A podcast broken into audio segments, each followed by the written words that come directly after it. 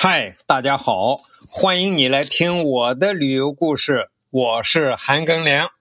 咱们继续讲世界上最伟大的当代画家毕加索。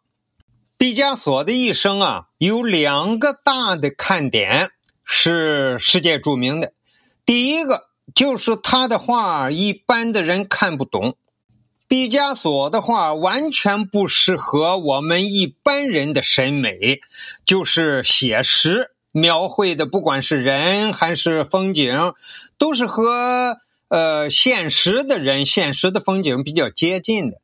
你那毕加索的画完全不是这个样，说好一点，就是毕加索的画带有哲学的意味。再换一句话，就说毕加索的画不是给我们一般人这些凡夫俗子看的。毕加索的画的另一个特点呢，就是卖的特别贵。今天我就想啊，讲讲毕加索十幅卖的最贵的画。在网上，可以搜到毕加索十大最贵的拍品。但是还能搜到毕加索五大最贵的画，他十幅和这五幅还不重合啊，还各有不同，这可能各说各话。咱们今天啊，就来讲讲毕加索十幅最贵的画。第一幅名字叫《梦》，拍卖价一点五五亿美元。据《纽约邮报》报道。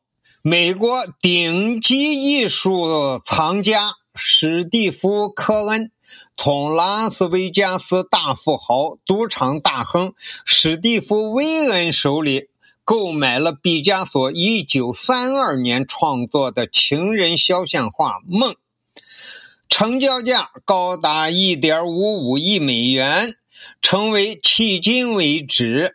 美国艺术收藏家出价最高的艺术品。二，作品名称叫《裸体绿叶和半身像》，拍卖价一点零六四亿美元。二零一零年五月四日，伦敦佳士得拍卖行以一点零六四亿美元拍出了毕加索的画。裸体、绿叶和半身像，这一个成交价刷新了当时新世界艺术品拍卖价最高的记录。这一幅画以毕加索的情人玛丽特雷泽沃尔特为主题，创作于1932年，当年。巴黎乔治帕蒂画廊举办毕加索画展，让毕加索和沃尔特的恋情曝光了。三，作品名称《拿烟斗的男孩》，拍卖价一点零四幺六亿美元，厉害吧？前面三幅画拍卖价都超过一亿美元。这是二零零四年五月五日。在伦敦举行的苏富比拍卖会上，毕加索粉红时期的代表作《拿烟斗的男孩》以1.0416亿美元的天价成交，这个价位创造了当时世界名画拍卖史的最高纪录，收藏界一片哗然。这幅名画的神秘收藏者立即成了世界媒体追踪的目标。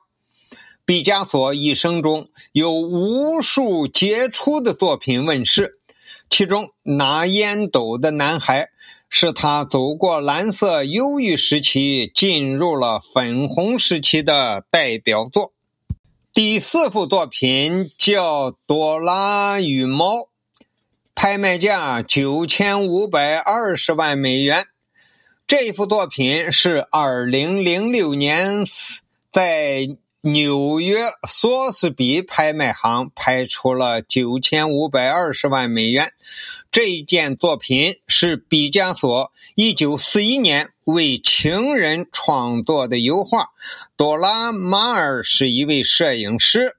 他成为了毕加索的情人之后，给毕加索带来了许多创作的灵感。今天先讲前面这四幅。今天讲的是毕加索拍卖价最高的十幅画。感谢你的收听，咱们下集再见。